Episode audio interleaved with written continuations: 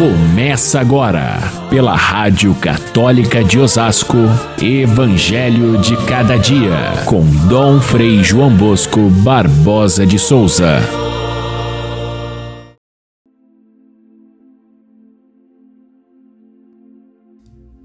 Maria disse então: A minha alma engrandece o Senhor, e o meu espírito se alegra em Deus, meu Salvador porque ele olhou para a humildade de sua serva, e doravante todas as gerações me chamarão bem-aventurada. Porque o Todo-Poderoso fez grandes coisas em meu favor. O seu nome é santo, e sua misericórdia se estende de geração em geração a todos os que o temem.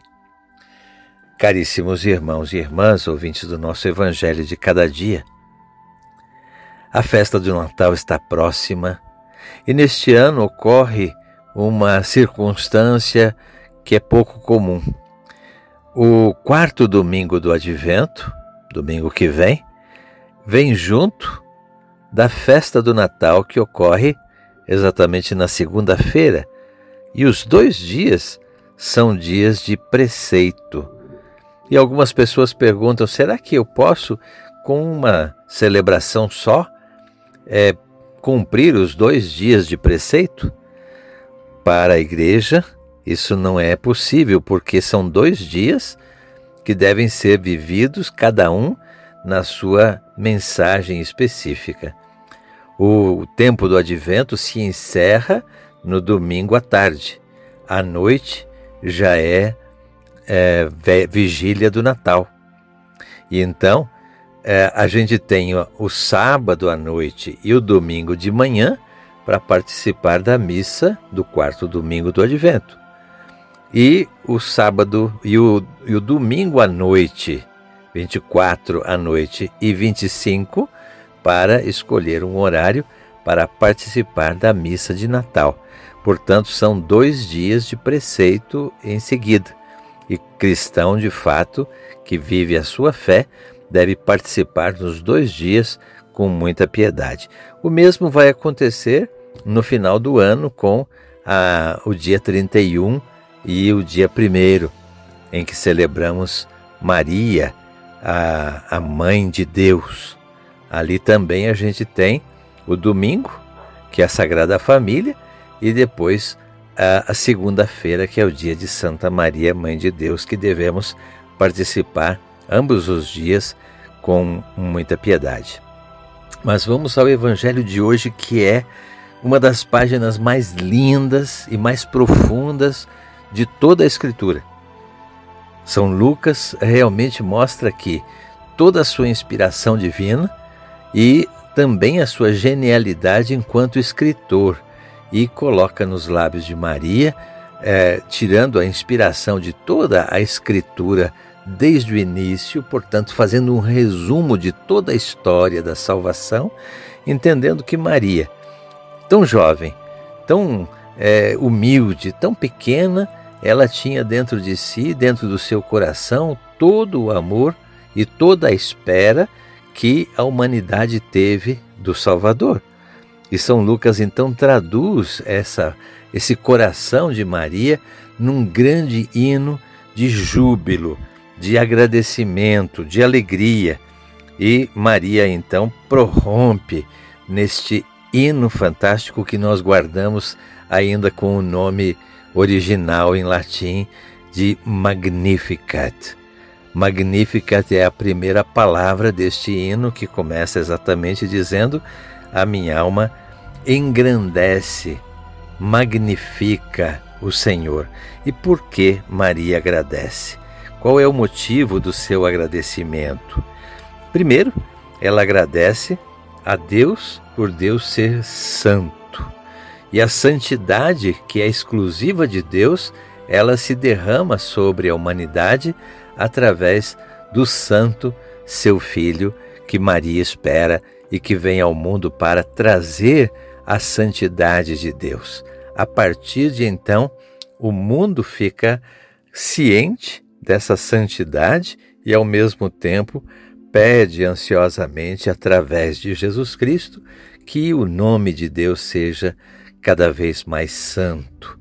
E Jesus até coloca na sua oração no futuro, vai colocar que o nome de Deus seja santificado, como nós rezamos no Pai Nosso.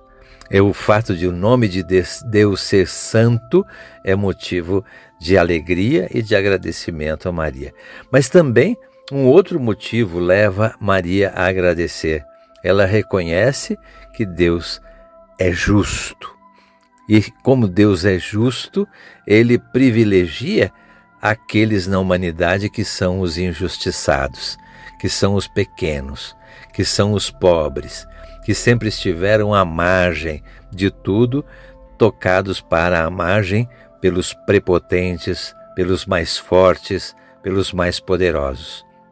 E Deus toma a defesa deles, transformando aqueles que são famintos em vida abundante e deixando de mãos vazias aqueles que têm abundância, dando àqueles que não têm nenhuma vez, nenhum poder, é, elevando-os ao poder de viver dignamente, enquanto que os poderosos, os prepotentes, aqueles que usam de maldade contra os seus irmãos, sendo desbancados.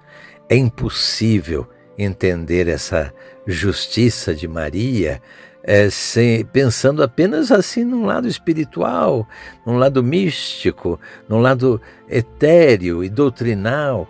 Não. A, o cântico de Maria é um grito profético, claro.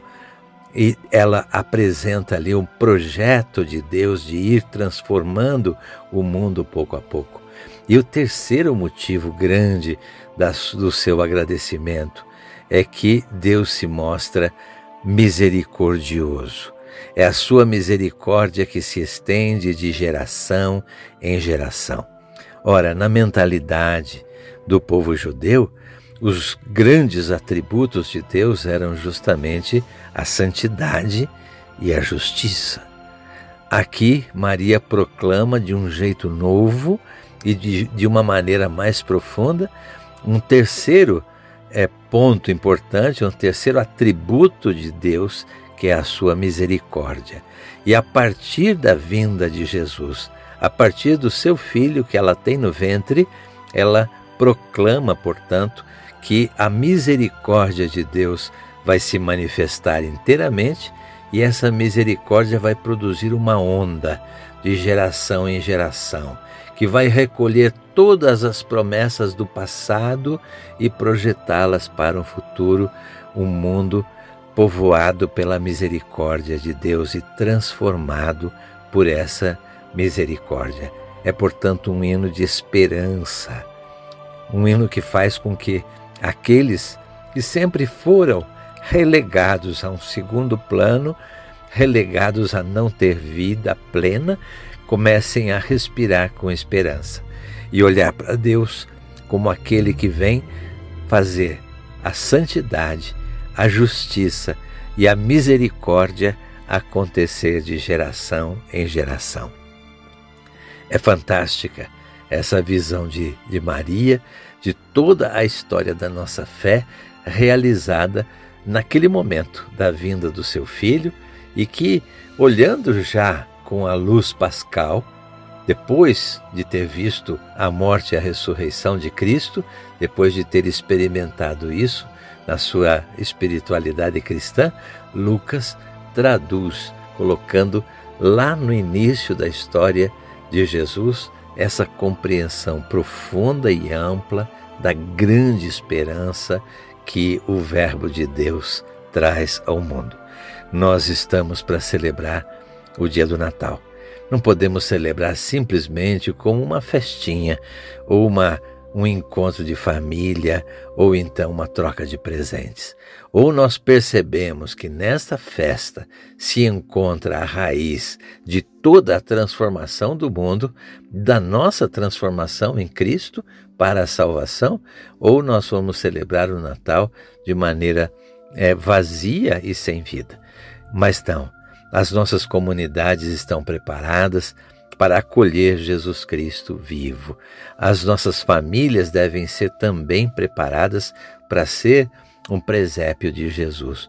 O nosso coração deve estar pronto para proclamar, como Maria, que a nossa alma está feliz, é mais uma vez porque Deus se manifesta santo, justo e misericordioso.